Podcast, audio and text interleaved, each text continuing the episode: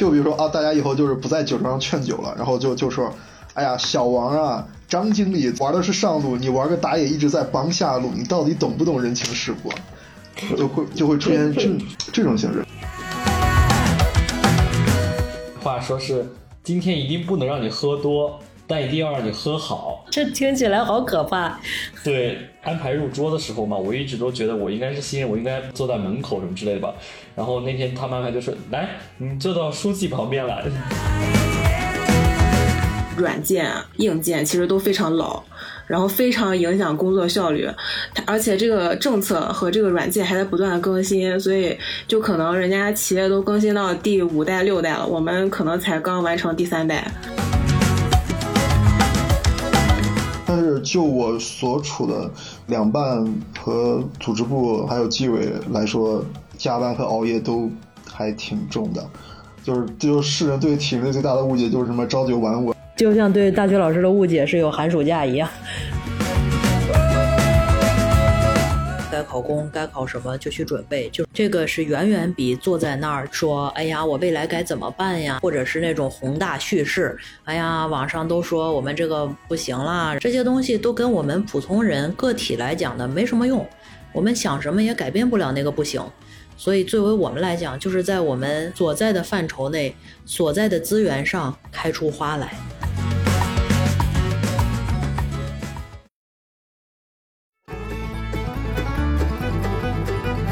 各位亲爱的听众老爷们，大家好，欢迎收听这一期的《走进科学》，我是你们的老朋友、人类观察学家张北海。今天，让我们看看都请到了哪些优秀的嘉宾，要和我们一起来观察人类社会中的有趣现象和问题。Hello，大家好，我是赤羽，是一个二本出身，经历了考研失利、考编失败，但最终上岸一家不需要笔试的包邮区国企。目前正处于实习转正阶段。我的国企人类研究领域主要涉及人际关系，哎，九州文化。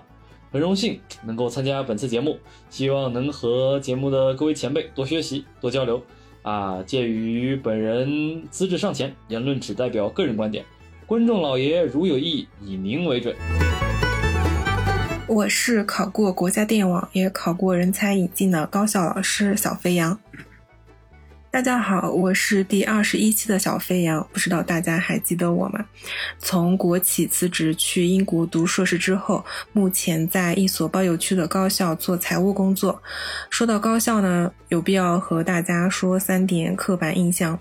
有寒暑假，但并不完整；工作不复杂，但十分繁重；呃，老龄化其实也非常严重。我的求职经历非常坎坷。正因为自己淋过雨，所以想给他人撑把伞。预知详情的小伙伴，请移步二十一期哈。这期是我期待已久的答疑专场，希望我可以和大家一起收获满满。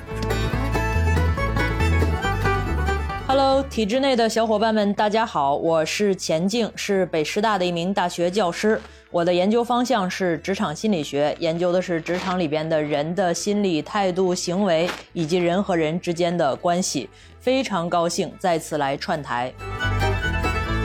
欢迎钱教授，也欢迎小绵羊女士和赤玉兄弟。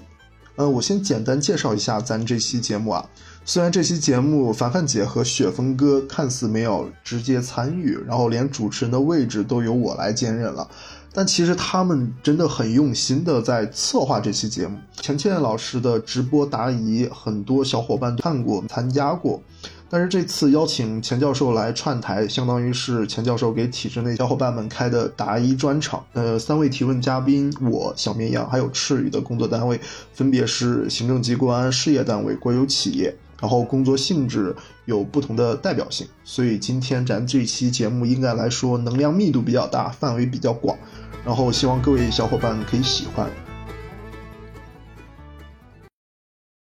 好的，那下面就先有请赤羽同学向钱天老师提出问题。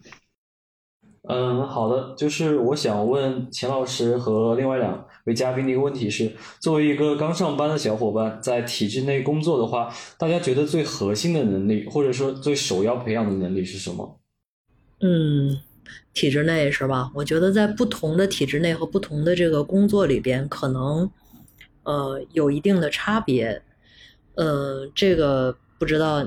大家一会儿可以互相去聊一下自己的这个工作的岗位或者是工作的条线上面需要什么。我觉得基本上在我见到的，比如说像高校里边这种体制内的工作的话，然后技能的话可能有两两个条线的技能，一个是业务线的，就是你自己和自己的。就是你自己可以提升的，比如说作为一个大学老师来讲的话，你有教学项的东西，你需要把课讲好，你需要把教学改革啦，然后这一系列的这个条线里边的项目，包括呃出教材了、出书了，像我们商学院写案例了等等等等，这些都属于教学方向上面的业务。然后同时呢，更重要的一个，或者是同样重要的一个，叫做科学研究，就是要做科研。现在不管是人文社科还是理工科。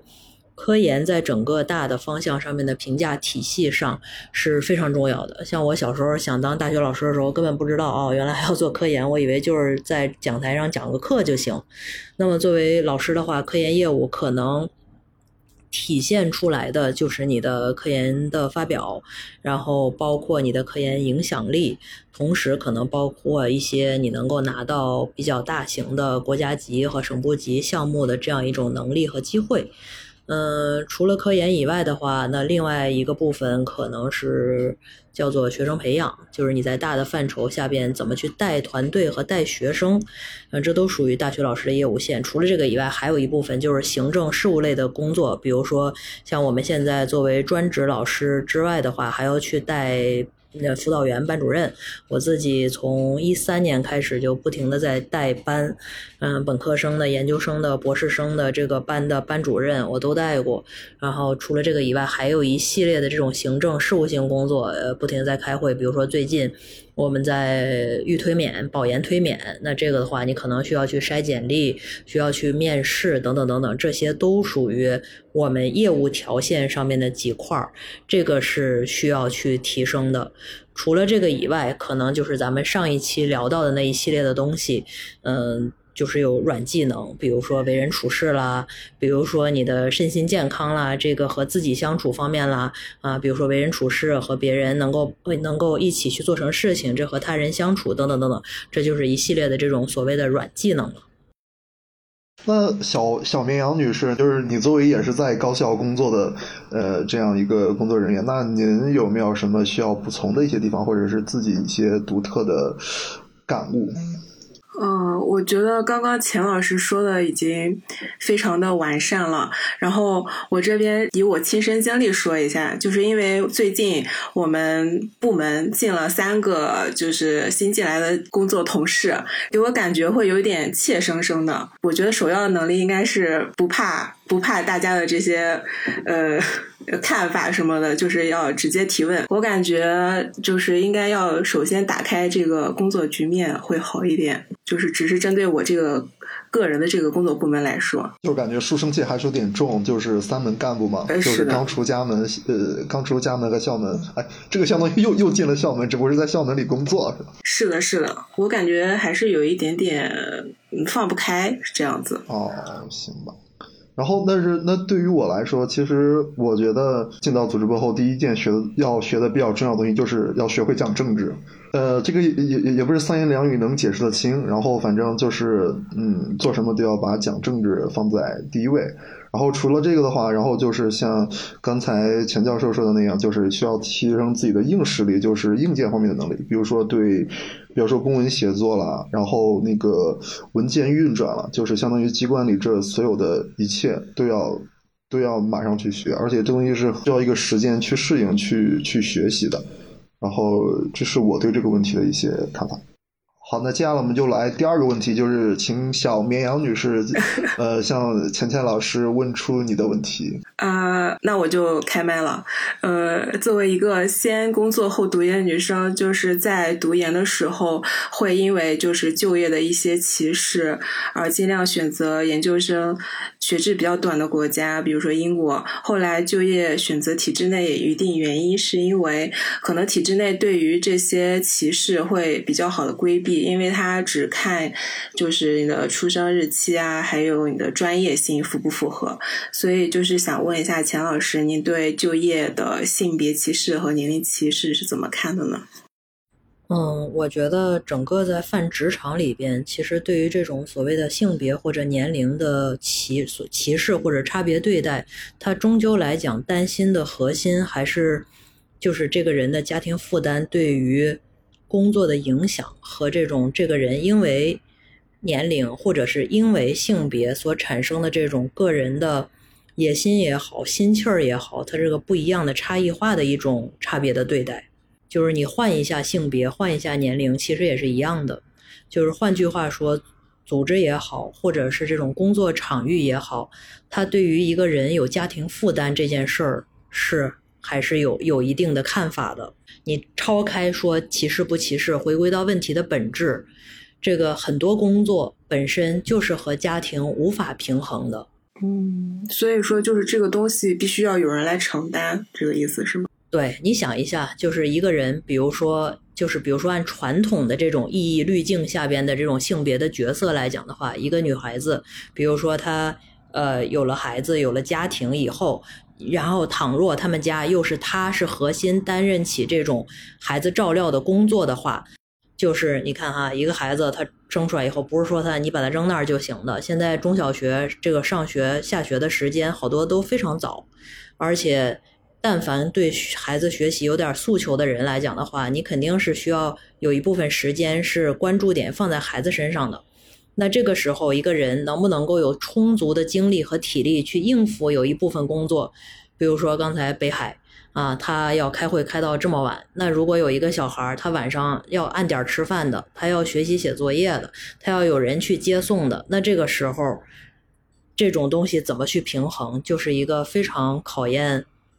全家体力、智慧和能力的事情，这不是单纯是一个性别或者年龄的问题。换句话说，其实我看过非常多的人，他们性别也是女性，然后年龄可能也不小，但是呢，他可以把这两方面处理好。就是家庭负担在他这儿不存在，不管是他们家其他人给他承担了，还是说他有充足的其他的支持体系，他给他解决了，然后个人心气儿上也没有因为有了家庭有了孩子而受到影响，那这个时候的话，没有人去歧视他的。对这个我还挺深有感触的，因为因为组织部也是一个比较忙的地方，就是一个人在工作的过程中，如果没有家庭的支持的话，确实是会呃非常难。这是客观存在的事情，然后包括其实这个东西它还不仅仅是对于女性，因为现在在这种北上广深比较大的城市的话，有时候呃，这个像我们这一代的年轻人，他选择不让父母来支持自己的这种育儿体系的话，那这个对于爸爸和妈妈是同样是非常大的负担。就是孩子上学以后，现在你看小学的话，可能三点半就下学了，那你选择怎么办对待你的孩子呢？有几个单位能够五点多让你去有半个小时通勤的路程去接那个孩子呢？所以在这个时候，你回到一个人角色的差异的时候，你在对对待这种家庭给他的一个需求和职场给他的一个需求的时候，这自然而然是有天然的矛盾的。再回到问题的本质，不管是什么性别、什么年龄，当你遇到这种双重期待的时候，这个里边就有非常多的纠结和心里边的这种打结的点了。就是孩子的成长是天然需要陪伴的时间的，那这个和职场其实很多时候真的是很矛盾的一件事情。而小孩小的时候，正是这些，不管是体制内还是体制外的朋友们奋斗自己职场的时候的关键时期。你说孩子上大学了，我四十五岁开始奋斗这件事儿，在哪个职场都很难，就是这么一个矛盾的时间点，互相遇到了发展上面的这种危机的时候。家庭可能会做出一些权衡和选择，啊，不管是爸爸牺牺牲一下，暂时所谓的牺牲一下自己的职场发展，还是妈妈，然后这可能是一个选择。同时的话，作为孩子，还这种家庭的教育，然后包括这种职场上面的时间的权衡，可能也是一个真实的选择和放弃。不知道回答了你这个问题没有？我觉得就是解答了我很大一部分的疑惑。和一些心里面的一些嗯不情愿吧。嗯，我再补充一下，你比如说我举个例子，然后领导嘛，他很多时候很多东西都是就是你看领导在提拔人的时候，他其实非常喜欢这种随叫随到的。但是当你在一定年龄和一定性别的时候，你这个随叫随到性就很低。但是不管是在体制内还是体制外的领导，你想要去遇见事情的时候，这个人总是在，他总是一个非常重要的选拔维度。但是你说你家里拖家带口的，尤其是年龄还不不仅仅涉及到一个下有小还有上有老的问题，这也是一个真实的一个能够占据你时间的一个一个一个社会现实的问题。而且现在确实没有人能够承担这个东西，基本都是家庭自己来承担。你说把很年迈的父母送到养老院这件事儿，一不是所有人都接受，第二个也不是所有人都能进公立养老院，第三个也不是所有人都能够进条件好的私立养老院，最后达成的就是个人牺牲时间和职场。所以作为一个成年人是很苦的，这种这种这种，那那你说领导他是不是非常的所谓的职场或者领导他们是不是都特别邪恶？他们也有家庭啊，也有各种各样的负担呀。那大家都是为了把事儿。做成，那这个时候谁有时间？你的时间就是你的价值，你把你的时间放在哪儿，其实就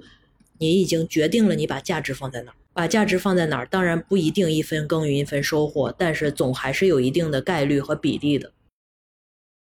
呃，小绵羊女士还有没有需要补充的地方？我没有了。对哦，那那这样的话，那我们就进入下一个问题喽。嗯嗯。哎，好的，下一个问题该我了。然后钱老师，我想问一下，就是因为最近就特别从今年开始嘛，然后那个人工智能这个呃，特别是对话式人工智能这个 AI 它比较火嘛，就是在您的学生中会有人用人工智能去写论文的这种情况吗？就是如果有，您是如何对待这样的事情的？因为我看很多新闻，就是国外的一些学校学生用这个 AI 写作业呀、写论文啊，就还挺常见的。然后他们甚至教授就又发明一种软件是反这个 AI 的，就已经到了一种这样的地。嗯，我觉得学生用人工智能去写课程作业的可能性高，然后学生用人工智能写我们这种能发表的顶刊论文的可能性低。就是我们现在基本上，哪怕是人文社科吧，尤其社科，现在基本上都做定量研究，当然也是有它自己的范式在的。但是以目前这种情形和形式的话，一时半会儿人工智能还做不了我们做这个东西，而且我们几乎所有的数据都是一手数据，所以这个也就是设了一个门槛儿，就你直接上人工智能还不能完全替代这种论文论文产业链上面的各个环节，但是课程作业我相信是很容易被人工智能去替代的。那如果那如果有您的学生用这个人工智能写课程作业，您会？我不在意，就是历史的车轮是滚滚向前的，他能用好工具去写出一个漂亮文章来，我觉得也是本事。因为人工智能现在很难写出一个直接提交，那马上就被看到了，对吧？你看出来以后，然后就是他去写的，这个就说明他不是一个高品质的课程论文。如果他能用人工智能通过这个工具的帮助写出一个非常漂亮的文章来的话，我觉得很正常，很好。说明他厉害。然后就是使用人工智能这个人，他其实也是要有一定能力，才能才能驾驭人工智能写出来高质量的课程作业。啊，当然是了。现在人工智能也可以，AI 可以设计书封、书的封面了，可以去画图了。那你说所有的设计人员都会去失业吗？我不认为，就是那种最简单的、最基础的可能会。但是你往上的话，它还可以再去利用人工智能去。做自己的这个事情，这不就是我们人类不断的在向前的一个基本的标志吗？就是使用工具，人工智能只是工具之一啊。所以未来我们的人类除了说要去形成一个大家协作，然后跟不同的人一块做事情的话，可能你的同事是 AI，你可以把它当成 AI 的同事，也是很正常的。那您会在自己的工作中用人工智能去写一些材料性的东西吗？就是那种比较日常性的，但不是那种非常需要创新性的一些材料。我现在还完没有完全能驾驭它，所以我还没有。但是我希望可以学，我希望有一个特别厉害的人来教我一下，就省得我来学了。其实人工智能里边，你想把它用好，你也有一些语义的一些一些一些功能，就有点像你去搜索的时候是一样的。就你检索的时候也是一种能力，你能把东西找出来，然后用好关键词，这也是一个能力。人工智能你怎么去用那个语言，怎么去用语义，怎么用合适的 wording，这个其实里边也是有很多技术含量和经验值的，这个也没那么容易啊。我是愿意去学的。呃，那小绵羊呢？呃，我们学校目前有用那种机器人，我不知道属不属于 AI 一部分。用用机器人去做一些比相对于来说比较简单、重复性的劳动。哦，我自己工作中会用机器人，但是 AI 可能是不是要联网，所以就没办法用。因为我们财务工作还是比较敏感的。哦哦哦，这个样子，对。那赤羽呢？那赤羽同学，你现在就是你在国企中工作，会遇到这种情况吗？嗯，其实我会用，我会用来做一些很简单的一些。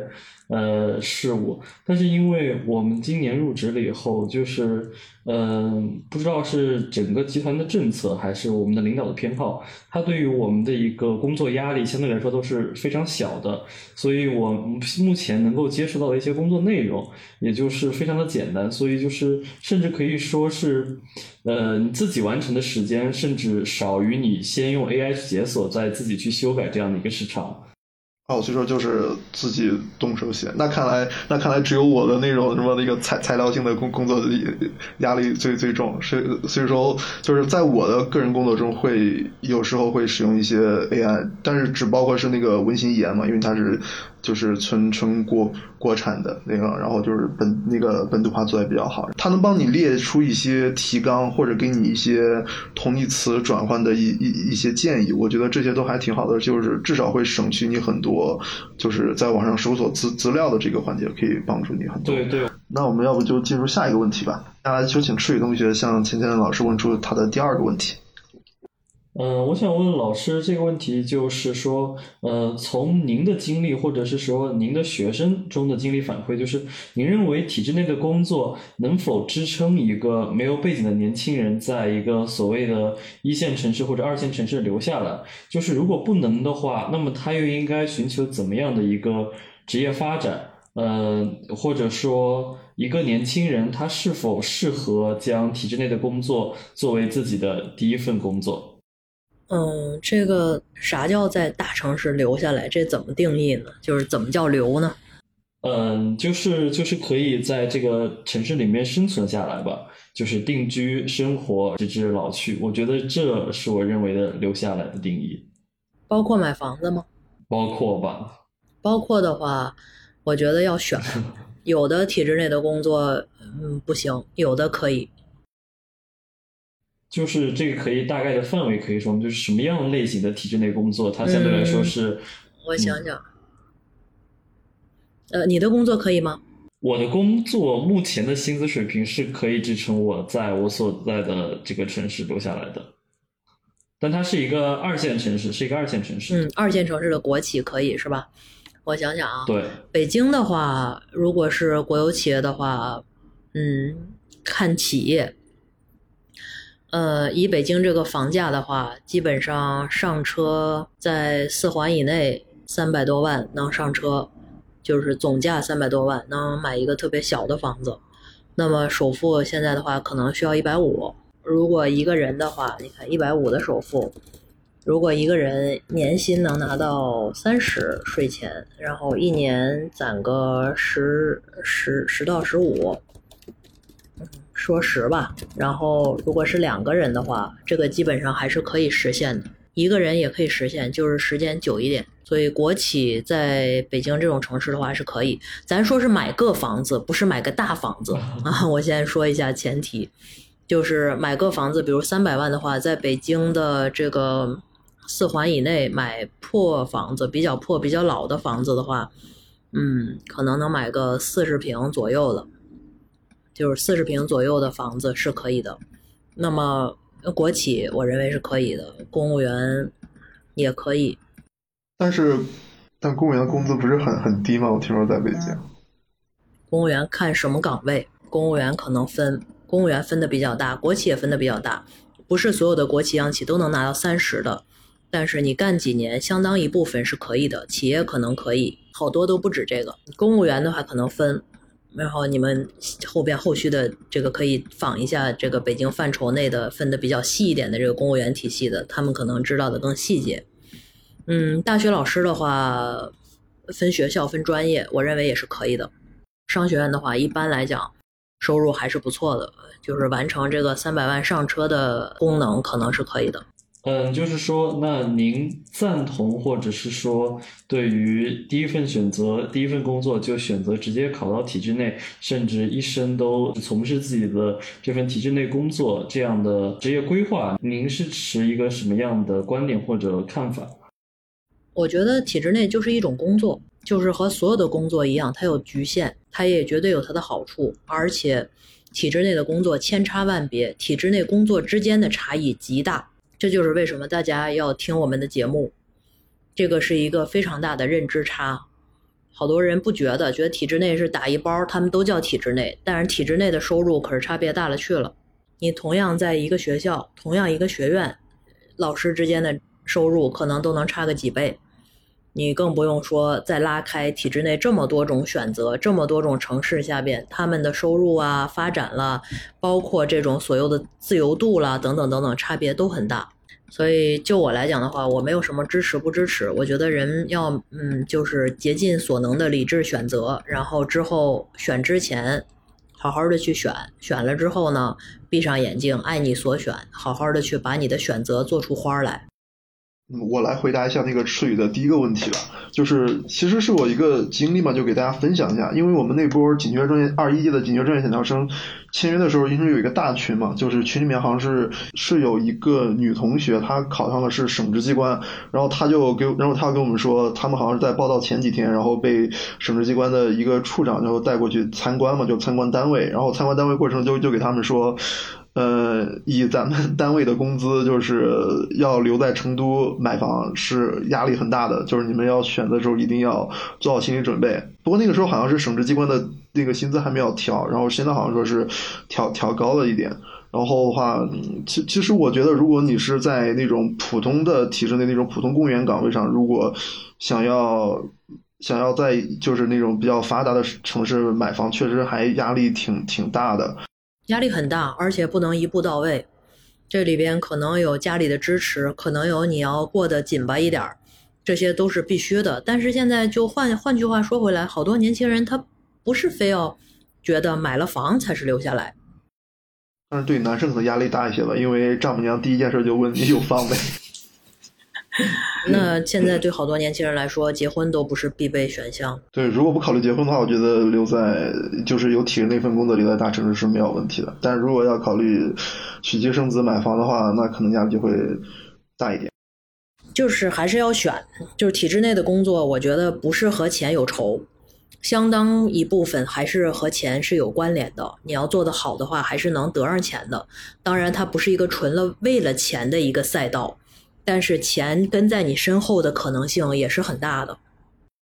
就是这个问题，其实我们可以参考一下第四十四期嘉宾若愚的那条路线，他那条路线确实是一种解法。就是如果你想把体制内工作当做一种跳板，就是作为你完成社会化的第一步，或者是技能强化，也就是学校知识技能到适应社会实践的这一步，然后那么你选择单位和岗位就比较重要。你看，你看，因为我是学会计的嘛，就是之前我们会计的学生就特别喜欢毕业之后去四大或者是国内的八大，然后干几年，然后再去跳去企业这样。嗯，是的，是的。但其实这条路线也有一个体制内的版本，就是去证监所或者是银保监，然后干几年再跳出去。然后不过现在这个限制了，就是出去有个出去之后是有个期限，不能去，哦，哎，不能去之前监管的企业就就职的。现在这个就是比较严严格了。但是其实其实若愚他在这样一个部门。就是工作了好多年之后，他所积累的那些知识、人脉，或者是对政、对商业政策解读一种能力，就完全可以支撑他跳出体制内，然后去到企业里面去拿到更高的一个薪水。这样也确实是一条路线。但是如果你是在比方说材料岗或者调研室那种体制内技能这条路路线的话，那你可能工作很多年，你的这个能力也没办法拿到市场上去进行一个变现。所以说，我觉得你如果一定要在进体制内想清楚自己想要的是什么。如果你把体制内工作就当做是一种，就比方说八大或者是四大一种跳板的话，那么你就要在选岗位或者选单位的时候就要留意一些。嗯，这个这个就是补充一个小的信息。如果说大家觉得自己挺会读书的，然后并且是读书的这个能力很强的话，又不厌恶读书，发东西也可以的话，还是高校挺不错的。高校的老师的收入在各个地方都没有你想的那么惨。尤其像你刚才说你学会计的，对吧？你看看会计学的教授活得都不错，尤其是学校更好一点，然后地域更发达一些，这个干个十二十到十五年以上的话，然后很多人是可以百万以上的。对，我一直觉得高校就是是特别好，因为因为高校它的资源很多，无论是商业资源还是人的个人成长资源。这个有资源吧，它也不一定是你的，倒不是好在这儿，而是说它有一定程度的耕耘和收获的比例，就是靠自己的成分挺高的。就是对个人的成长或者对一些，就是就是一些市面上的接触嘛，还是比较多一点。对你的认知的拉扯很强，比如说会计学教授，他要发顶刊什么这，这不是一般人能干了的。就咱不是说人人都可以哈，但如果说他能够不断的持续的去拉扯自己的认知，好好去做这些，然后给他做上去，做做出头了，那会计学的教授是非常滋润的。可能比同样一个人，比如说到四十五岁的时候，在体制内的一个同样是会计条线上去的人的话，可能过得更滋润一些，也是一个选择。关键是现在高校太卷了，据我所知，好像成都这边很多高校连辅导员都已经开始要求博士学历了。那哪有富贵不不显中求的呀？这个就是只是拉扯一下自己的认知，算什么呢？现在咱不是怕卷，而是怕无效内卷。如果卷能卷明白，卷出收入和地位来，其实还是不错的。这个我有我有发言权，因为我给这些教授发过钱。就是有些教授，他不仅是在他本校去做一些研究，他还可以到别的学校去做那种外聘。它的渠道就是合法收入，对对对，渠道很多，就是合法的收入是非常渠道很多的，对对对，而且是一个你做的越好，它是一个拉长的。咱选职业的时候不是也是吗？嗯，之所以选体制内，可能也是觉得不需要钱，一下就来。我不是说高只有高校好哈，我是说好多人不知道，这其实也是一个不错的职业面向的一个选择。当然不是说谁进去都好，我们也经常能听到什么飞升急走了，压力好大呀，掉头发呀，什么这那。但是在任何行业你干好，它它都一样啊。只是在这个行业里边，其实还不错的一点是，不至于那么说你行你就行，还是有相当一部分是有自己个人努力的成分在的，这点还挺可贵的。嗯呃，赤羽呢，对刚才我们探讨这些，就是能不能回答你心中的那个疑问？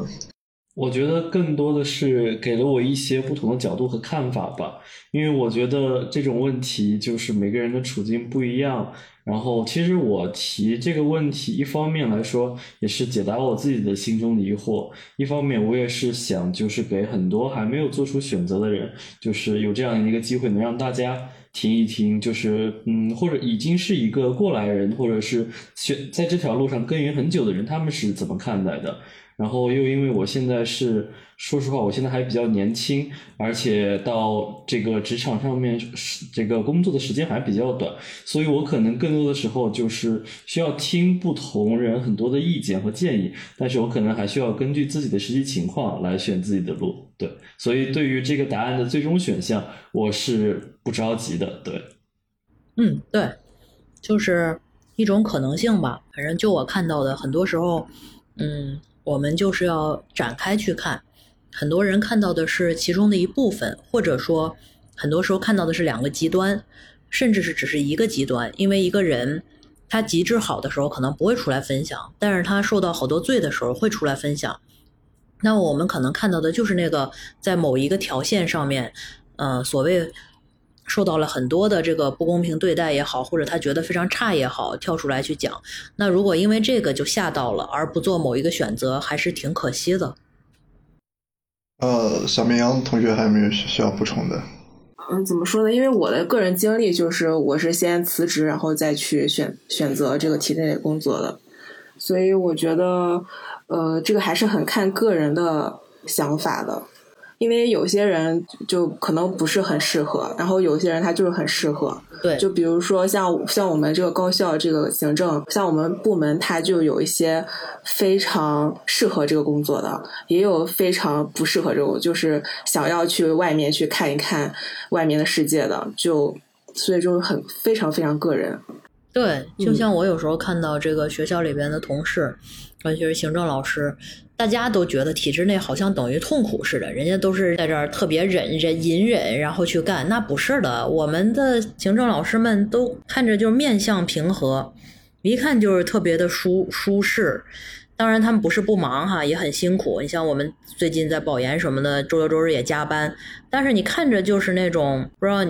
你。懂不懂？就是那种能从脸上看出来幸福的那种感觉，真的，就是所以我就觉得，就是对这种市面上说，哎呀，好痛苦呀，然后什么时候能出去啊？就是我看着我们好多同事，我都看着他很幸福，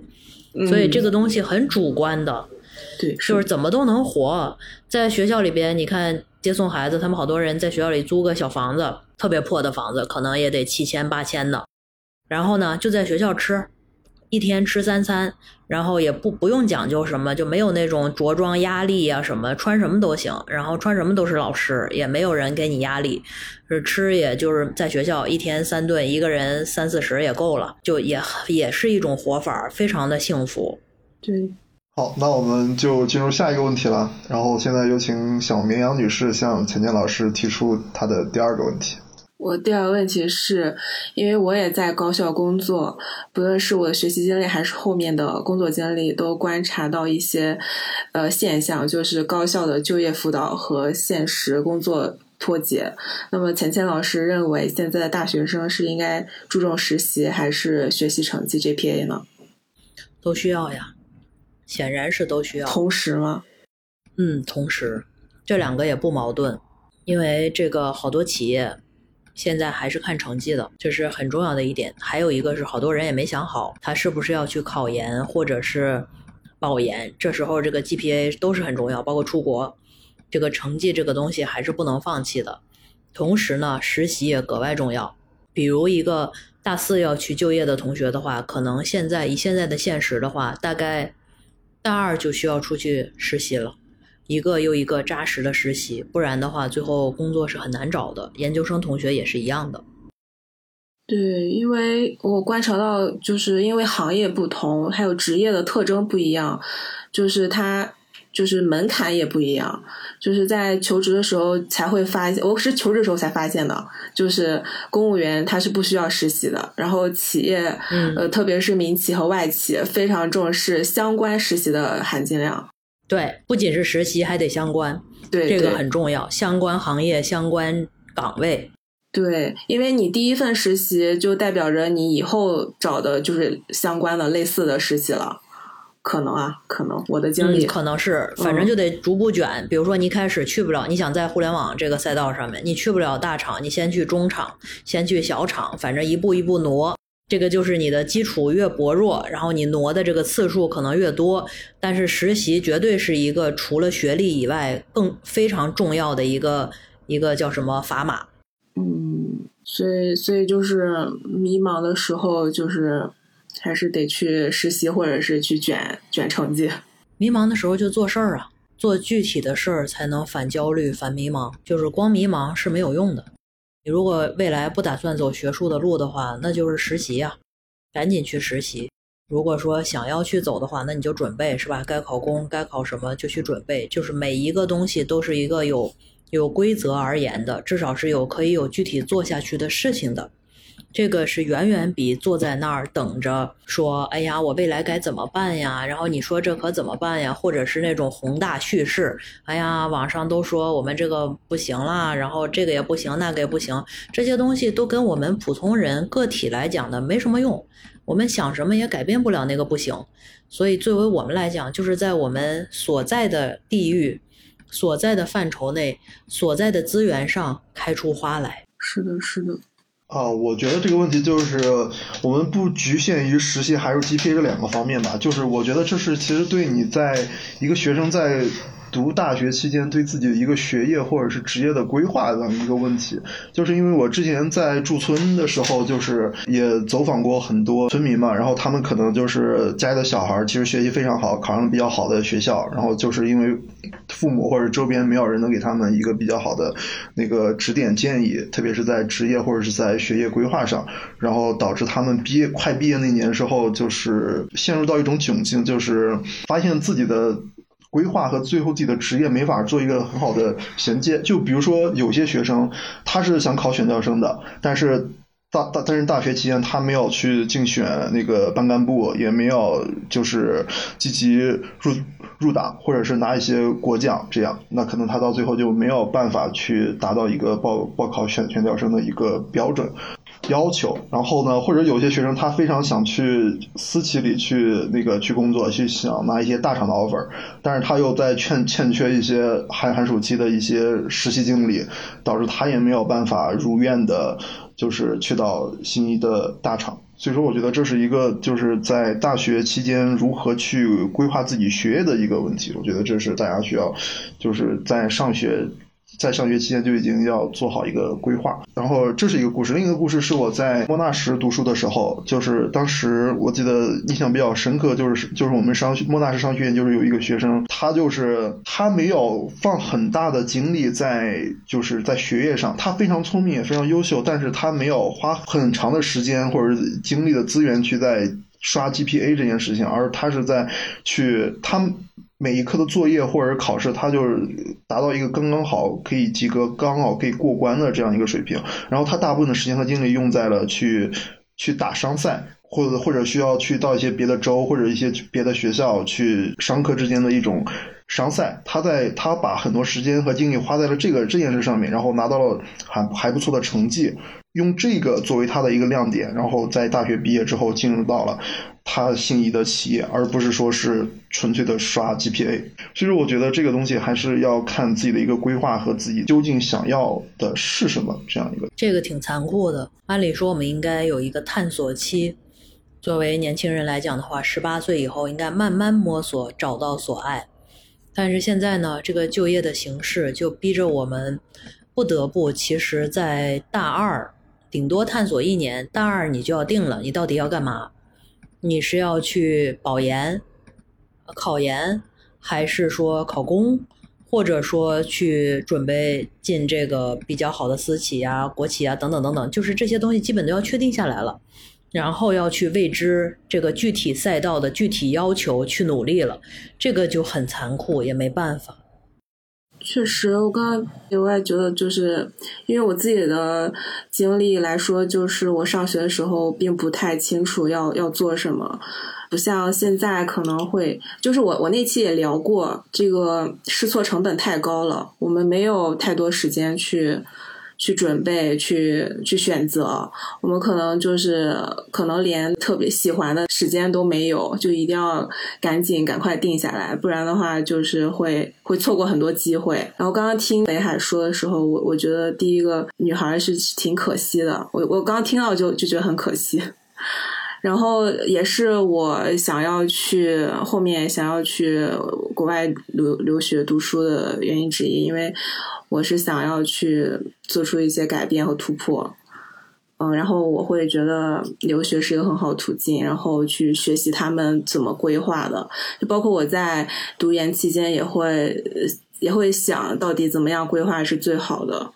是是这样子的。呃，我想补充一点，其实也是我自己的个人在大学的经历和我现在的一些经历吧。就是在大学的时候，我也就是作为一个普通学校的同学来说，更多的时候其实。很多时候是嗯自己去摸索吧，然后在我大二的时候，我选择了一些互联网大厂的一些呃线上实习，然后因为那个时候互联网大厂就是发展的还是蛮不错的嘛，然后其实我当时定好的目标其实就是我可以呃暂且放弃一些呃学业上的一些成绩，就是在达到一个及格的程度上，就是我更多的去。企企业里面去实习去探索嘛。然后但是确定了这个路之后，可能因为一些环境的问题吧，就是众所周知的原因，他可能发展的不那么好了。就是当时和你说，就是已经在实际项目上向你抛出橄榄枝，说嗯什么嗯大三下就来我们项目实习吧。然后就是你想来吗？这种的，到那个时候可能就是呃环境发生了很多变化，所以我觉得就是绩点很重要，实习也很重要。但是我觉得呃去拓展自己的眼界才是最重要的。不管你去做什么选择，我觉得还是要。就像秦老师说的，就是多去多去在选择前多考虑多看到吧。这样你不把鸡蛋放在同一个篮子的话，这个时候你做选择的余地，或者说你这个回旋的余地还是比较大的。嗯，还有一点就是我现在作为企业的工作人员嘛，然后其实这周我们也去了我们这边的呃一个二幺幺大学去招聘。在去的之前，我的领导和我说，之前呃二幺幺这边招聘的效果其实没有那么好，就是也会有。同学们来看，但相对来说的话，就是人数没有那么多。但是今年我实际去了以后，就是我们从九点到十二点这一段时间内，就是整个招聘现场人非常多。我们的面试的一个排队，就是我们的摊位面前是没有停过人的，就是一直都是有人，并有人在咨询，然后后面有一直有人在排着队，甚至到了十二点之后。他们说，平常十一点半的时候，整个操场会场就没有什么人了，大家就开始陆陆续续的收拾撤摊了。但是，就这周的情况是，到了十二点，还是有同学一直在，然后基本到了十二点半左右的时候，才大家所有的企业开始陆陆续续的去收拾。所以我说，就是这个环境可能相对来说还是很严峻的。所以我觉得，就是呃，在所有选择都很困难的情况下。多给自己一些选择和回旋的余地，这个我觉得也是非常重要的。对，嗯，关于这个的话，我我我讲一点自己的想法哈，就是现在大家其实对于体制内是有更多的倾向性的，就是觉得这是一个稳定的路。但是我提醒大家的是，这个任何东西都是有周期的。嗯，你看，我是二零一二年的时候入职北师大的，我已经经历了好多周期了。比如说，在开始的时候有那个创业潮，比如说在开始的时候，我记得特别清楚。我二一二年上班以后，然后一三年、一四年的时候，有一个学妹就来找我，她就是进了一个体制内另外一个学校，呃，当会计，是不是跟那个小肥羊类似的岗位？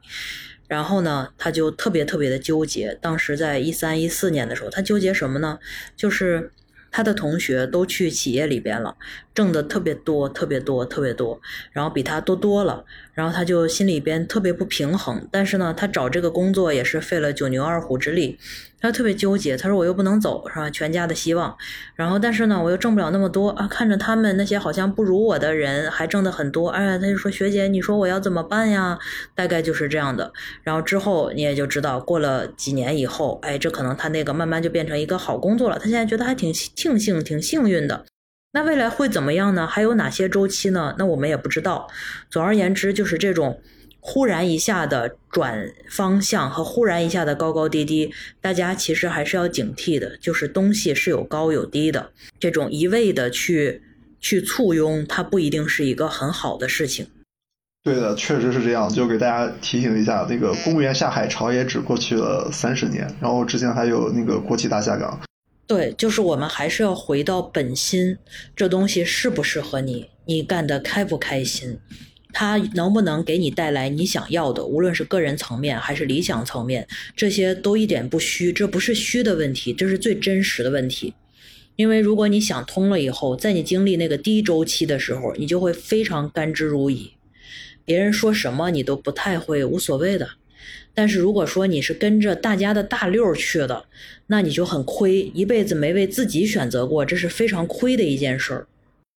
钱钱老师，如果周期论真的存在啊，那体制内就是狭义中，它确实是一种很好对抗周期的选择。那个您是怎样看待这样这样一个说法？我就觉得一个职业的选择不应该是对抗什么，而应该是追求什么。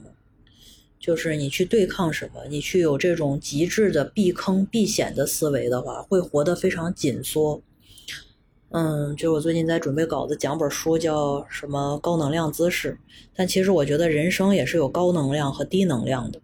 如果大家做一切的选择都是那个避坑指南性质的，就是我避开这个，避开那个，这个人很容易缩缩成一团，就是一种低能量的人生，不倡议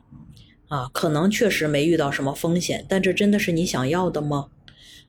那换句话说，有的时候有的人是一种高能量的人生，就是高能量人生。高能量姿势什么呢？就是占更大的地儿。我觉得高能量的人生也是，就是肆意妄为。酣畅淋漓，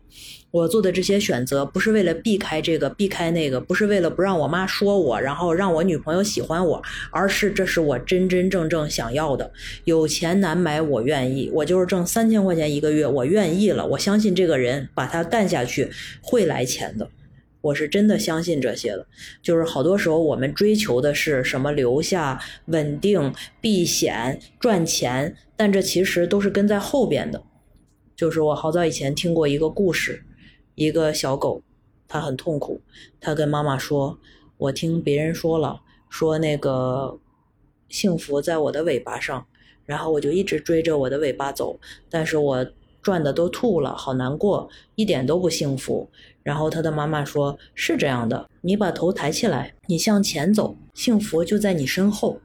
我觉得好多我们追求的东西都是这样的，你要站起来。顶天立地的做个人，充分的拥抱自我，然后往前走。那样的话，你你所诉求的什么留下，留在大城市，立三十而立，立得住，人有尊严，有志气，有精气神，这些东西都是跟在后边的，会来的。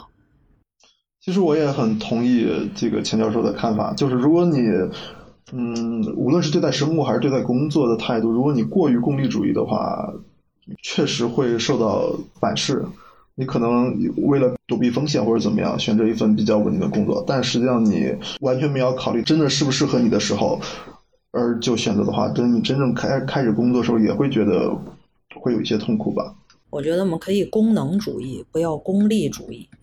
就是功能主义是单一的，功利主义是多条线的。我们现在为啥痛苦呢？就是啥都想要，而要的那些东西都是那个小狗的尾巴后边的东西，所以说你就越来越痛苦，绕着那个尾巴转，越来越晕。但是功能主义是目标明确的，你就冲着一个地儿去，他去了以后你就往前走了，往前走了以后，你的焦虑、你的迷茫都具体下来了。具体是非常反焦虑的。你具体下来以后，做到具体的事情以后，你的问题也具体了。人一旦有了问具体的问题，就有解决问题的方法。这样的话，就能够继续往前走，过得畅意一点。因为现在我觉得，不管是好多年轻人追求体制内的还是体制外的，过得都特别的抠搜，然后就是那个一切都是往内缩的，再加上这个整个的媒体环境也都是告诉大家要小心啊，要要要要要紧缩，然后要怎么怎么着，然后大家就过得越来越缩，但是年轻其实是非常绽放的。而这个绽放是不会消失的，只会被隐藏。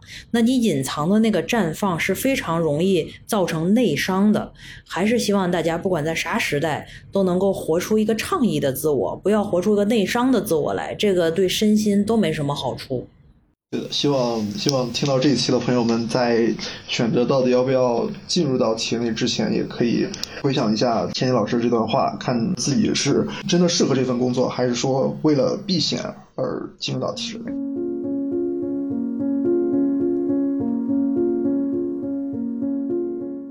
呃，那我们就进入下一个问题吧，就是我的第二个问题。然后我想问一下钱教授，就是您觉得在现在这个原子化的时代中，我们应该选择哪一种处世之道？是应该积极的社交，还是说就是呃躺平式社交，就是只把自己的小日子、小小小天地给过好就可以了？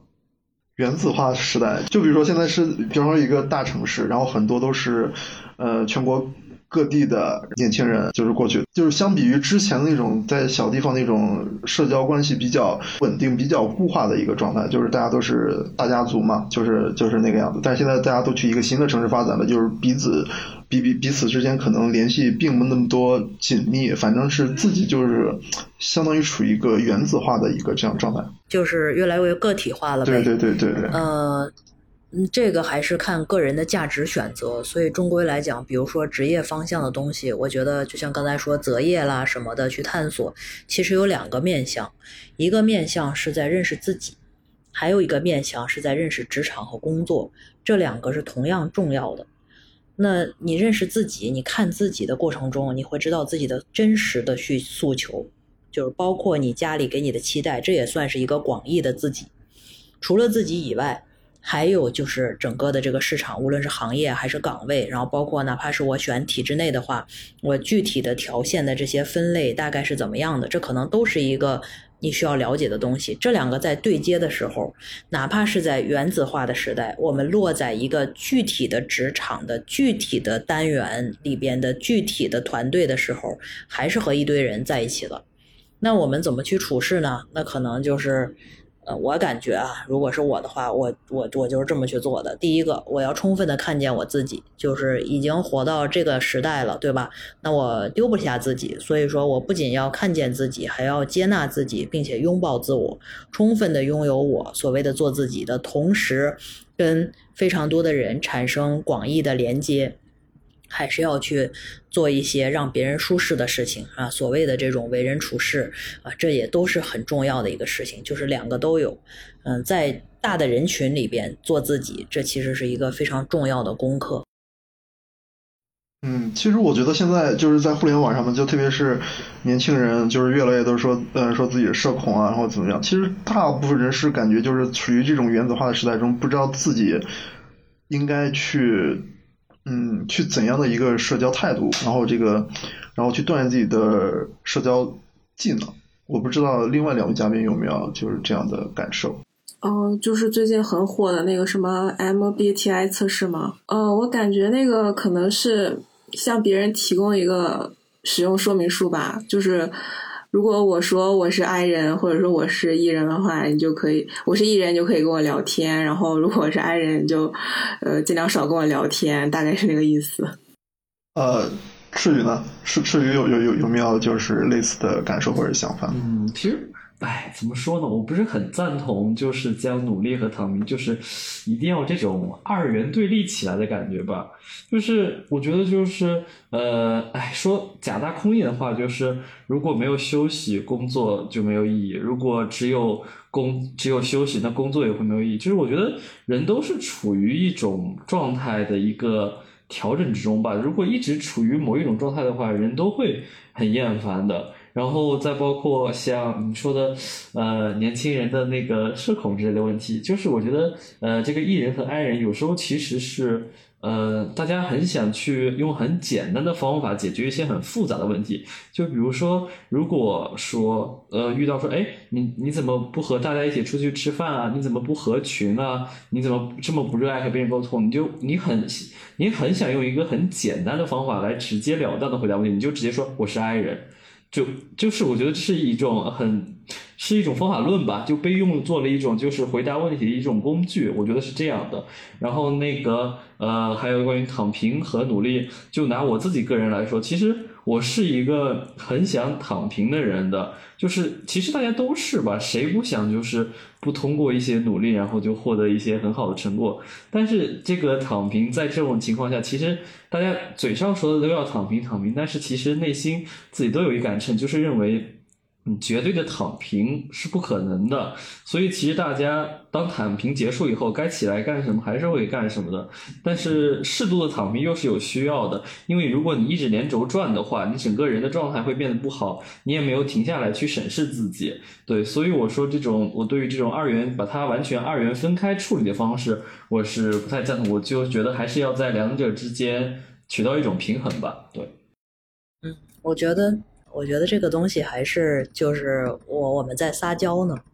就是说社恐啦，说爱人啦，什么这些，就是自己跟自己撒娇呢，嗯，是可以的，完全可以自己跟自己撒娇，但是也不妨碍你去产生连接。如果你对自己的职场有诉求的话，就像你看，其实我也社恐，我也爱人啊，我需要自己去。待着，我喜欢自己去待着，但是我有诉求啊，我希望跟别人产生连接，因为我需要做事情，所以这两件事情可以平行，就是我社恐我的，但是我依然可以在社恐的状态下跟别人产生连接，只是稍微有点难受，或者是连接的初期的时候有点不适应而已，也没关系，就是两个可以并行，就你把你的社恐放在那儿，可以行动上动起来去连。接，大概就是这样。你只是比人家那个不社恐的人更复杂一点而已。对，所以我想问的是，就是我说我说这个躺平和这个积极营业不不不是说那种，我是主要是那主要是社交方面的，就是就是呃，各位嘉宾，你们会刻意的去参加一些社交活动，去拓展自己的人脉圈，还是说是把自己这个工作或者是一些平时比较玩得来的几个朋友，就把这个小圈子给经营好就可以了？我会啊，当然会了。这个不是人脉不人脉，就或者他喜不喜欢我，这个不重要。但是人，你只要想干成点事情，包括你的团队想干点事情，你必须得出去，这个是没有选择的。所以你必须要去交互，要去沟通，要去连接。就还是那句话，就是你时间放在哪里，你的价值就在哪里。你觉得那个是有价值，你觉得你想做的事情真的是你想做的时候，那个脚就是会，就是会跟着你的思想就会动起来的。就是那些说啊，我很想啊，但是啊，就那个但是的，那还是不够想，就是不够想把事情做成，不够对他有所重视。如果真的重视的话，这些东西都是可以克服的。那赤羽同学呢？嗯，就是其实我是那种，我会把这种所谓的社交活动简单分为成两种吧，一种是。我必须要去的和一种是我想去的。必须要去的话，可能就是会说是，不管你是在学习中还是在工作中，你总要一些你必须要去的场合。比如说你身在某一个职位，你要去呃为你的工作去完成一些事情，或者说你要和你的领导去参加一些呃公司内部的社交活动，这些是你必须要去投入的，就是无论你的乐意与否。然后另一种的话，就是我自己出于我自己的内心的想法，我想要去做的，就是我会把它分成这个两种。然后我觉得就是，如果就是处于在一种不得不，或者是说你必须要去，也或者是说你出于某种目的情况下来做，我觉得就是你只要完成了你去的这件事情，然后以及它的一些主线任务，就是完成。就是你比如说你今天就是要在饭局的，你就是要完成你的敬酒的这个活动，那么你就只需要把。这两件事情完成好，剩下的事情就是你不需要特别的去给自己呃画太多的线，就说哎，就是如果会设想他们如果饭局上或者是说这些场合上如果发生什么会怎么怎么样，我觉得是把这些任务去简化好会好一点。然后还有就是出于自己的。我自身的一个，比如说情情感需求，参加一些活动的话，那我就是肯定是，首先我是很乐于去的，所以我在那个过程中会处于一个很放松、很自然的一个状态，对。但是，就像你提到的说那种，会不会我出于自己刻意的去组织一些呃去参加一些活动的话，我一般是拒绝的。就是呃，可能我比如说是在同等级或者是同级的一些同事聚会中，这个场合里面有一些我不喜欢的人，或者说他们做的事情不是我更比较喜欢的，我是会主动拒绝的。我不会说是一定要刻意的去融入，或者是要融入要合群的一个状态。对，是这样的。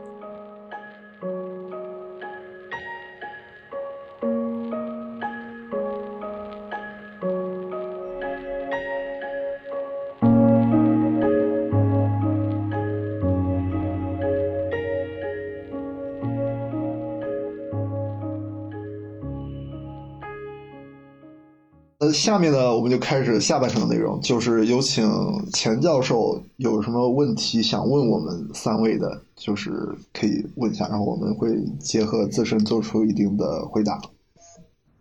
对，这是我征集来的一些这个年轻朋友们，尤其是一些还没有进入职场，然后还在选择期的一些朋友们的问题。第一个呢，就是大家已经在体制内干了一段时间了哈。然后不知道具体的年龄，但感觉已经多少都有几年的工作经验了。那你们觉得，就什么样的人，就是当你面对一个学弟学妹的时候，你会跟他喊停，就是求求你一定不要进体制内，不要选这条路。那我那我先来说吧，我觉得对于那种，嗯，想当人上人的，就是有这种想法的话，就就不要进进进体制内。我觉得体制它就是一份。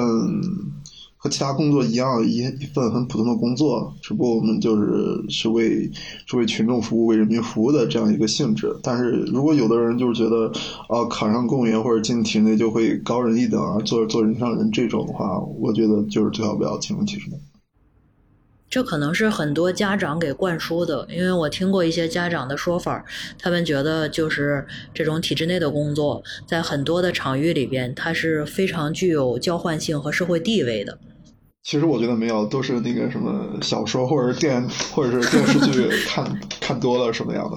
你们觉得没有是吗？那那是不是就是现在在，比如说在年轻的范畴内，然后需要去择偶啦，或者这个时候他不是说，你看，比如说某些省省份可能这个丈母娘丈母爹只只那个只认这个体制内的，觉得这才是工作，然后其他是其他，这个叫工作，会不会有这样的一些就是容易的福利在呢？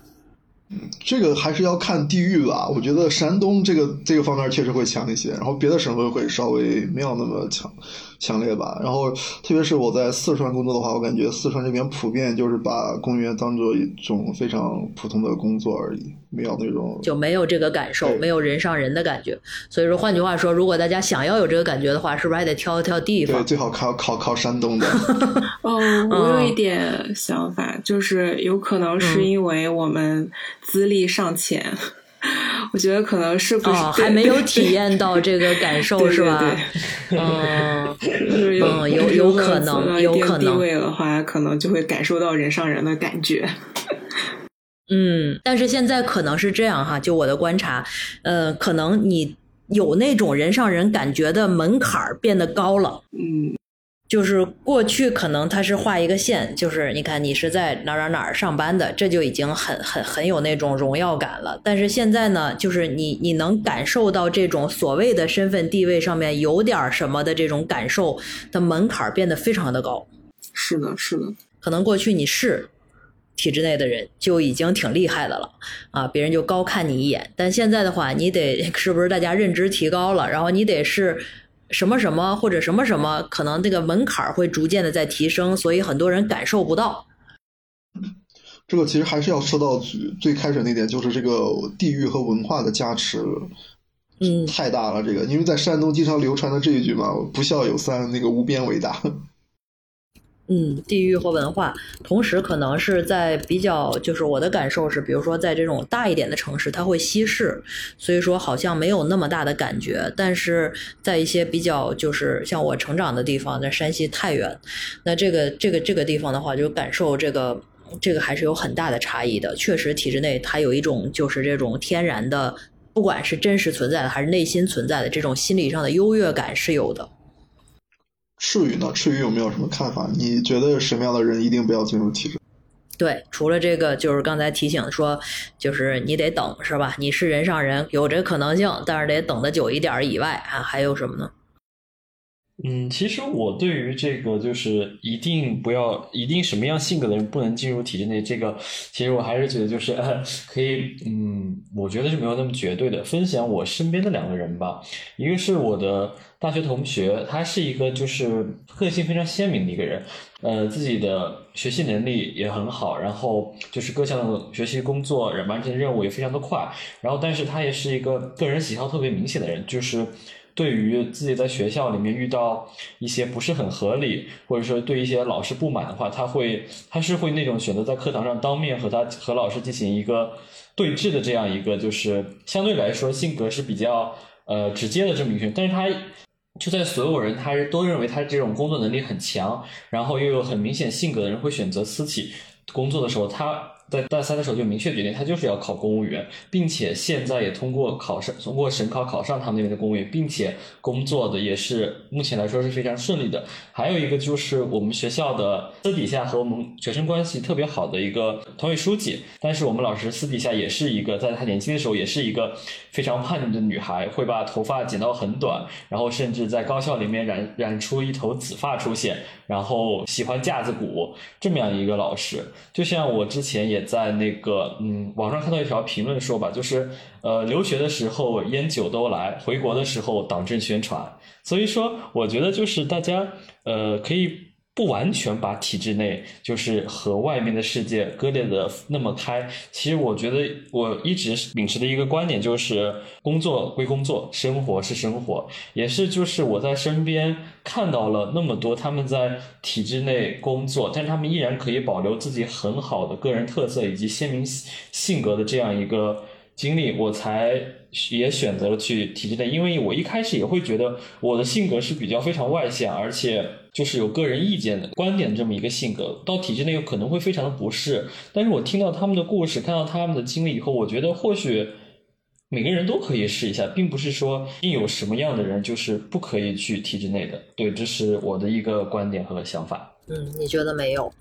对，我觉得是没有的。嗯，那那这些个就是，那你这些朋友他们快乐吗？就是就是，虽然是可以，对吧？我可以收起我的性格或者我的个性，但是快乐吗？其实我有问过他们，但是他们说，人总要是要做出选择去图一样的。就是虽然说他在这里面，呃，可能说是对你的性格有一些压抑，你可能就是要把你的个性放到里面，但是也相应的你会。缺你会也得到一个很安全的这么一个工作环境。好的，那其他人有补充吗？我感觉，我感觉就是特别有自己想法的人，然后不喜欢循规蹈矩的那种，觉得不太适合体制内的工作。就是条条框框还是框的比较严的，对吧？是的，是的。就是创新，不过这个可能要选。就是我经常开玩笑说，我说这大学老师是体制内最有创意的工作，就是自主性和自由度可能还是比较大的。就是你有点像体制内的创业公司，就是你选方向，你选人，然后你带着大家一起去干，然后因果自负，自负盈亏。大学老师还是体制内里面比较自由一群人了。但是，嗯，比较自由，而且很有个性。嗯，大家都很有个性。这个在大学里边当领导是非常难的，就是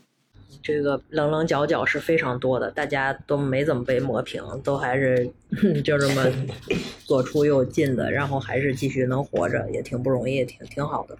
嗯，好，那我来第二个问题，呃，那这个进入体制以后，就是大家觉得这个。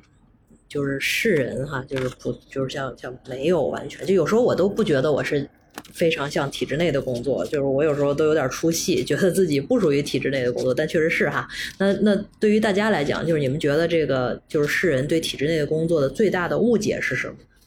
就是像体制内，大家觉得哈就特稳定，也可能也不加班，然后按时下班，不需要熬夜，这些东西就是也很轻松，是吧？特别安逸，特别安全，就这这些算是误解吗？还是就是这样的？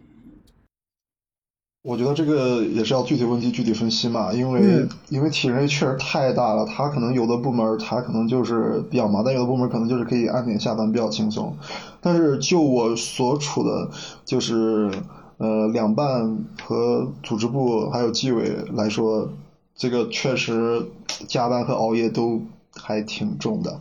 就是就是世人对体制内最大的误解就是什么朝九晚五啊什么东西的，我们几乎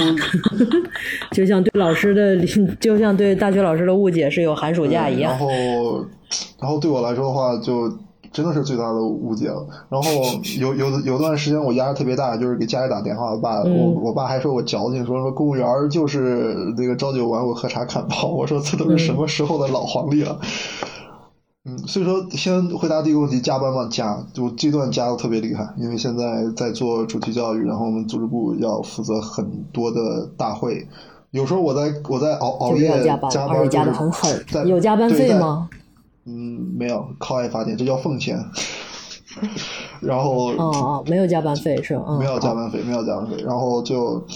可能呃，就是经常就这段时间，经常后半夜就加到后半夜就是家常便饭，还有还有几天是能干到两三点。不过还有更晚的同志，还还有更更辛苦的同志，他们要有有的干到凌晨六点，然后回去只能睡两两三个小时，到八九点又要回来上班，这样这这对组织部来说就还挺，这比大厂还要卷呀。对，没有办法。有时候，有时候我在干的时候，说我们这个工作能不能 有没有什么办法可以提升一下工作效率，或者是有没有别的办法可以解决一下？但是，但你实际干了之后，发现它确实是无解的，因为它白天开会，那你办会啊、布置会场啊这些东西，那你只能晚上做嘛。所以说，就是如果要开会的话，反正对我们来说，这个这个要加班要熬夜，就是非常的家常便饭。然后，然后就是我看您刚才还问了需要。应对酒桌文化啊，这个你要问出来才能说，是吧？这是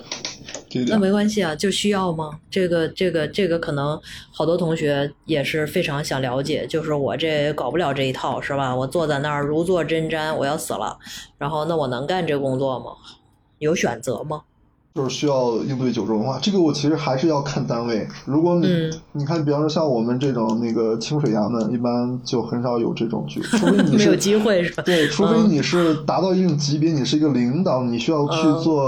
嗯，你需要做接待这样，然后你才能有机会去参加这些酒局。像对于我们这种小圈儿来说是没有这种的，但是还是要看单位。但是比方说像一些那些搞商务接待的，就是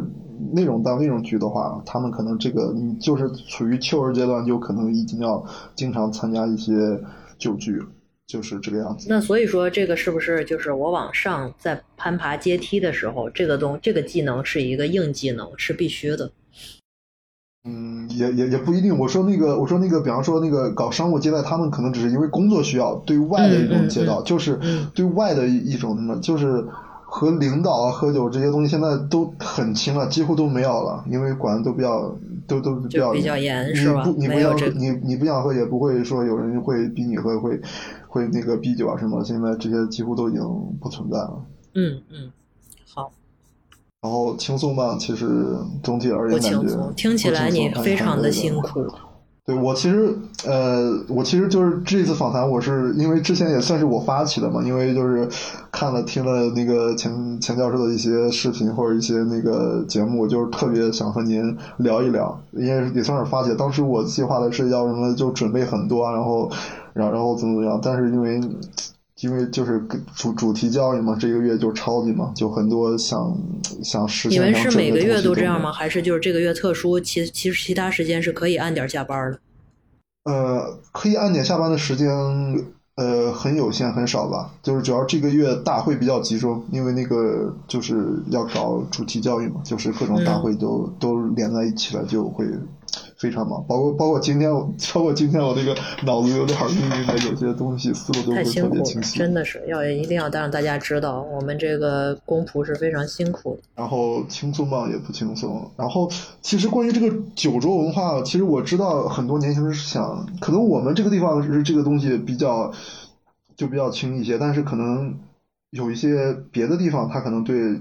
酒桌文化可能会比较重一些。这个其实也要看地域。嗯我那我在四川，我还开玩笑说，我说你们四川人造的酒都让我们河南人喝了，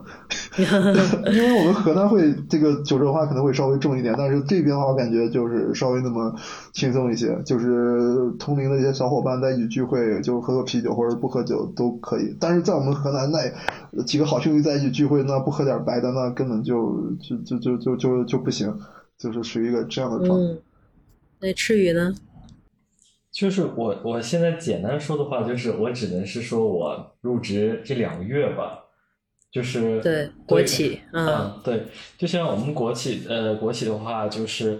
我现在来说可以说是很轻松很轻松，就是到了点儿我都会说，哎，这个这个这位领导这位领导我先走了，他们也会笑着说，嗯，先走吧。然 后就是他们会还有自己的事情要做，但是我们是没有的，所以就是我现在的情况是我可以正常的到点上班、下班，甚至有时候想有什么事情就是提前走，就随便请一下假，就是领导会很快速的一个去那个什么通过。之前我就是有害怕一点，就是来这边可能就是呃条框非常明显，就是没有事情，你请假肯定是不给你的。但是现在就是可能目前我们还属于一个试用实习的阶段，就是各方面的管控和一些工作任务都不会给我们压的特别多，所以说我们目前是可以正常下班，然后也很清闲，然后也也有事的话请假可以请。但是当你正式转正以后，可能未必就是这样的，对。哦，转正以后就不一样了，所以别被骗了，是吧？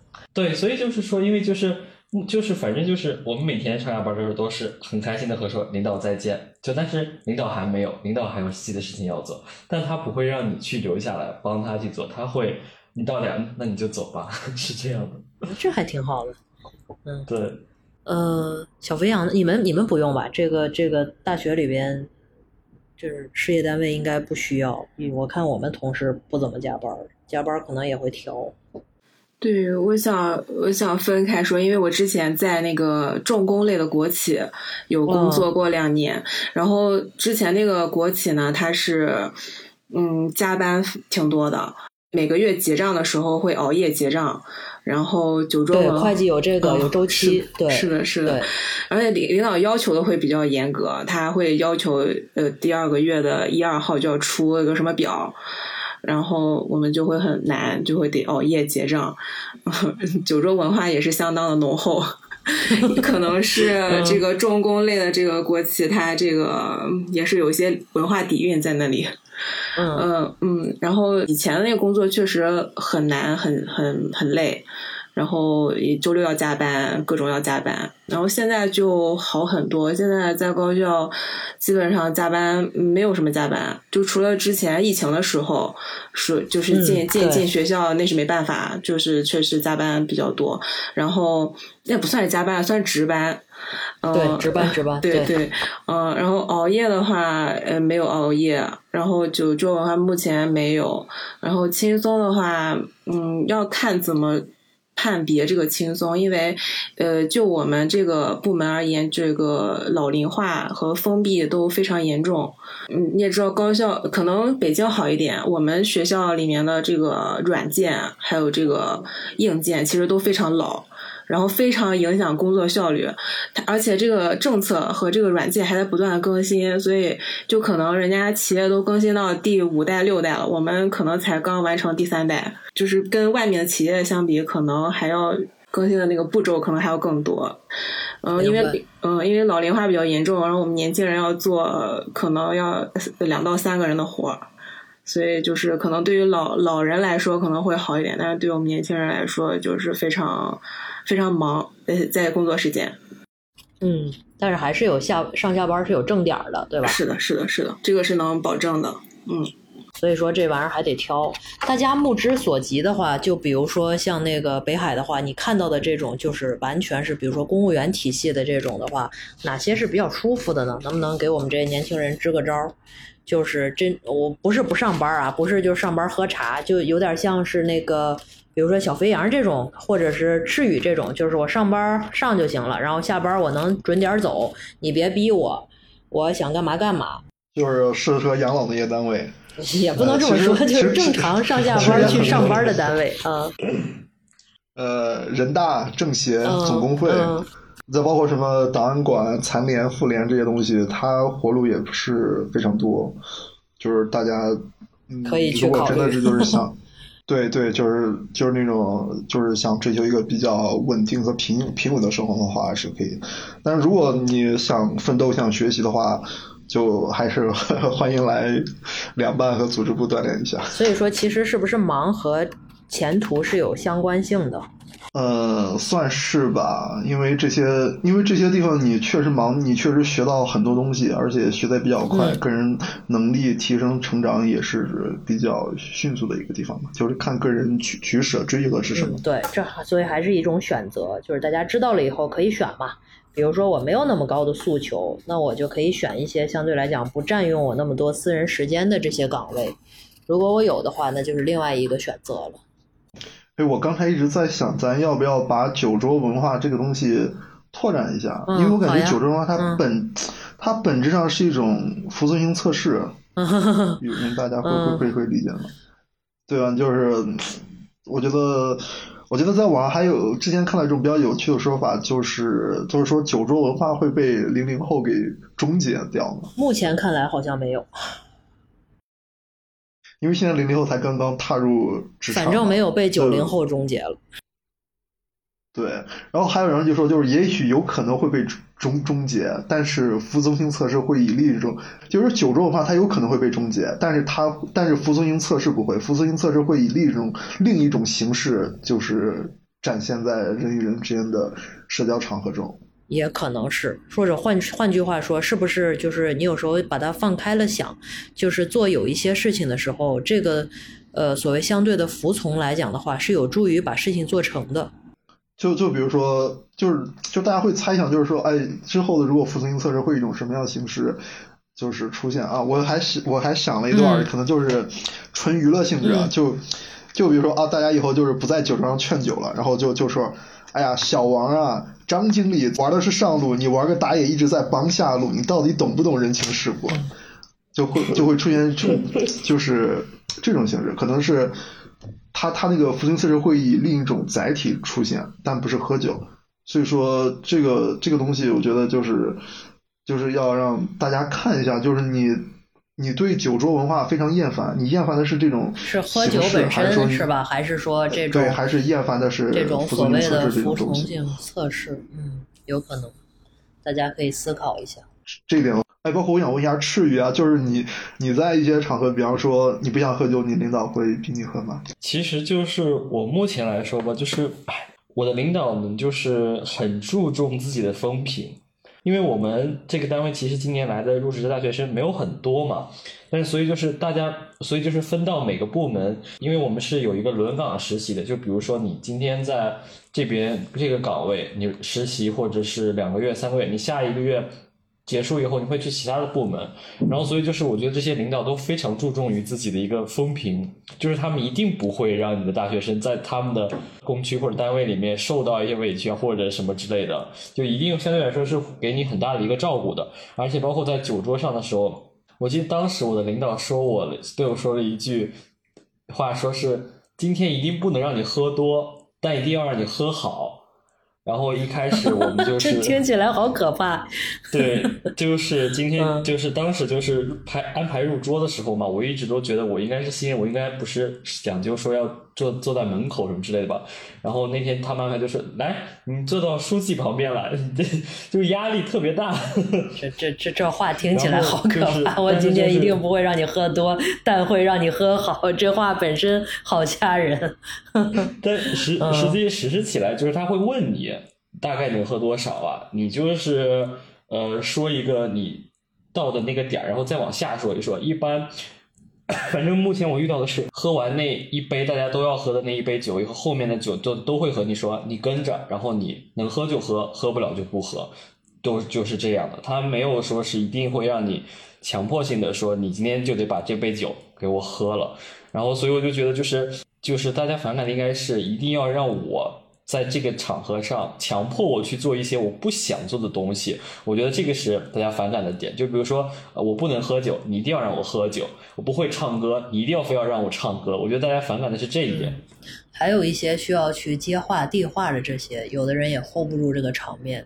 对对对对对对对对。就是他会言语上给给予你善意还是言语上把你逼到一个墙角其实稍微有点阅历的人是很很会这一套的。嗯，对，这个也会给年比较年轻的朋友们造成一定的压迫感。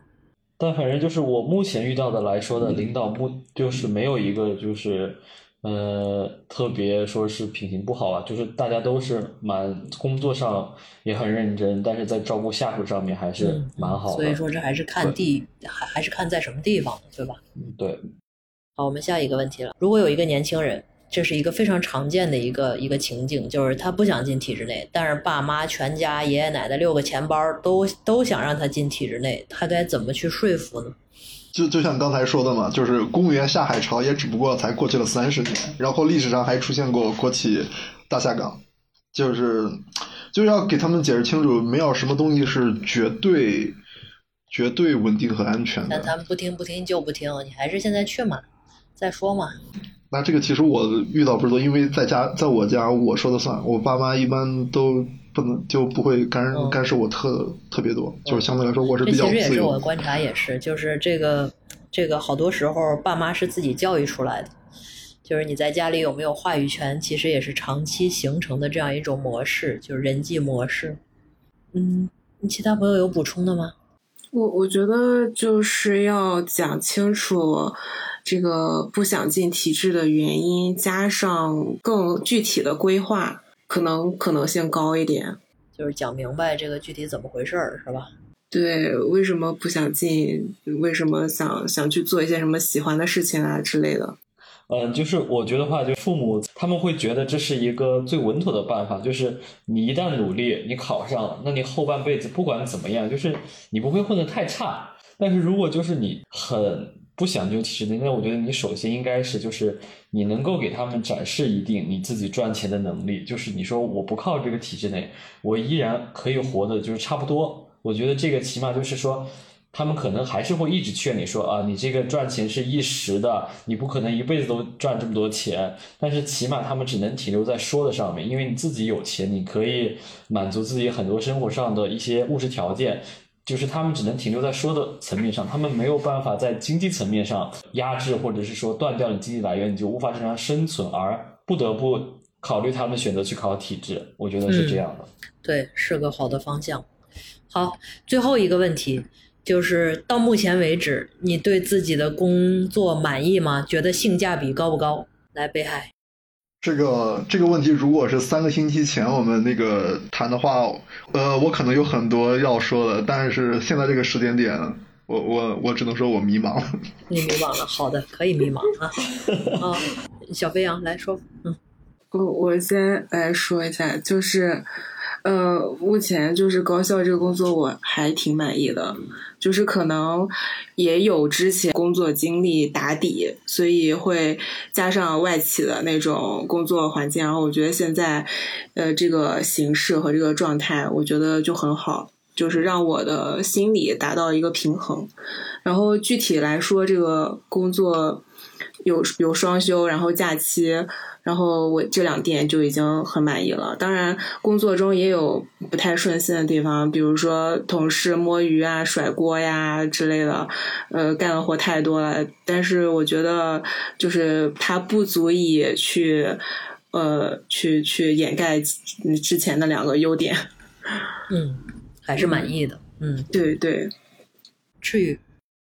嗯，我相对来说也是比较满意的，因为我本身就是。没有说特别大的野心的一个人，然后第一份的一个工作，能够在就是嗯不好的环境下找到一个相对来说工作稳定，然后你日常消费又来说对就是比较低，就是我们这边会提供住的地方，然后食堂的话也非常的便宜，然后又能有一份不错的不错的薪资，然后你又可以保证你的休息时间是双休，我觉得就是对于本科生来说，我能说就是我。就是已经是一个非常好的一个工作了，对，嗯，还是满意的。看来大家还是很满意。有一位迷茫的朋友，但不要紧。啊，只有我迷茫。其实，其实我也迷茫吧，因为我现在就是还没有想好，就是我到底要不要在这里持续的工作下去，或者说我到底是是要不要去去读书，或者是说我到底是在这里一直干下去呢，还是我工作两年之后我去读书，然后再去找新的工作？这个也是我没有想好的。但是只不过是说我他现在给既然给的还不错，那就先待着吧，然后慢慢想。嗯，你还想的挺开的。嗯嗯，我也有一点点担忧，就是怕在这个环境里面，就是不进则退，不太知道下面努力方向是什么。嗯，学校里可能一时半会儿还不错。你是高校是吧？对对，我觉得学校学校里这个你现在这个岗位还是不错的，一时半会儿看不到什么巨大的危机。嗯，就是，但是会怕像之前那些同事一样，就是太太封闭，太太老旧。那咱求的不就是这个？他因为封闭，所以安心吗？嗯，但但是也不不能太不进步。你看，好不容易找一个好地儿，然后又开始又开始觉得心里毛毛的啊！真是 too good to be true。这个这个真的是，你看人，哎，哎，那个我我我我有点想问那个小明啊，就是之前我有一个朋友，他是说什么，也是考的高校的行政岗。然后他是马克思主义学院的行政岗，然后他们学院的一些教授啊、博导啊，就会有一些读博的名额，而且是在职博士的名额，就可以给到这些行政岗的人，就是让让他们作为一个那个学院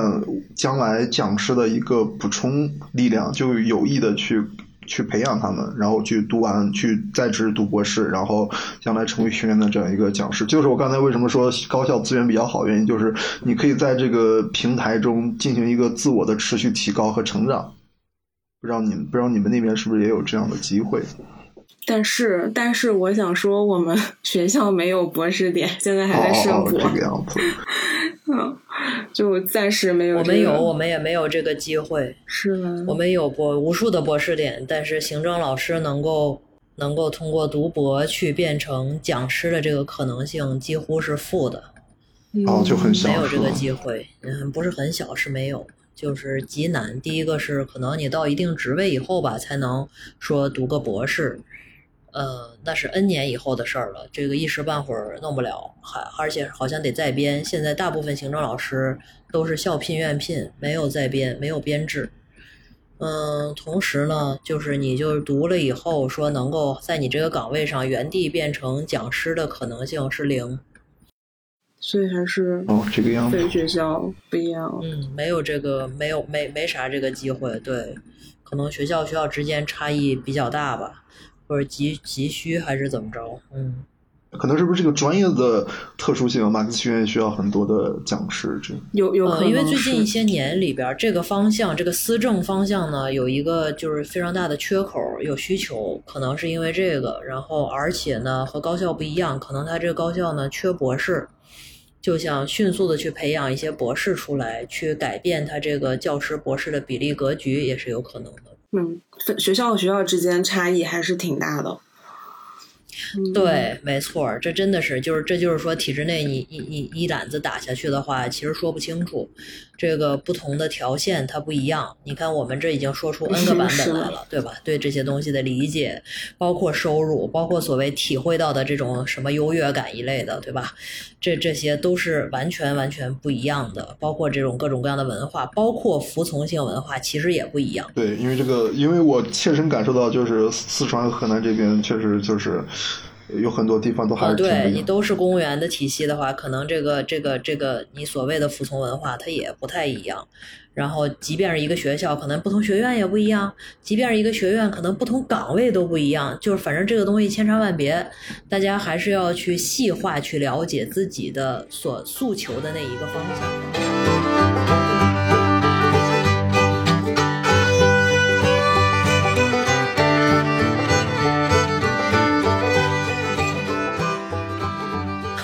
我觉得你太辛，我觉得你太辛苦了。其实我刚才还想说，其实我并不是很排斥加班这这个事情。就之前我的我给我同事这样说，他们还还是还就是戏谑的说我变态，居然喜欢加班。但是其实对我像我这样对我这样一个外地人来说，我不加班也没有什么事那个事情去去做。所以说，之前不忙的时候，不加班的时候，就是下完班之后，我也会在工位上坐一会儿，因为我感觉可以通过这种方式寻找一点点那种归属感的那种感觉，就可以获得一点心灵上的平静。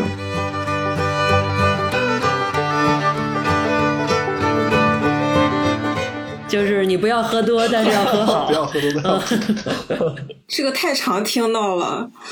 这这这个真的太 真的太紧张。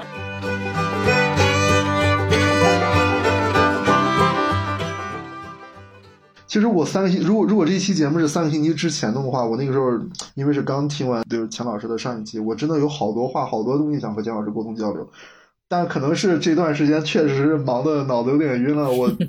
把 我给忘了，不是忘了，就是一时间一时间竟然想不出来到底要要聊什么，因为最近满脑子想都是装的办会啊、打电话这些东西，哎。行吧，钱老师，那这次可能不是特别完美的，但是如果将来有机会，哎，将来有机会我们再再沟通。对的，对的，对的。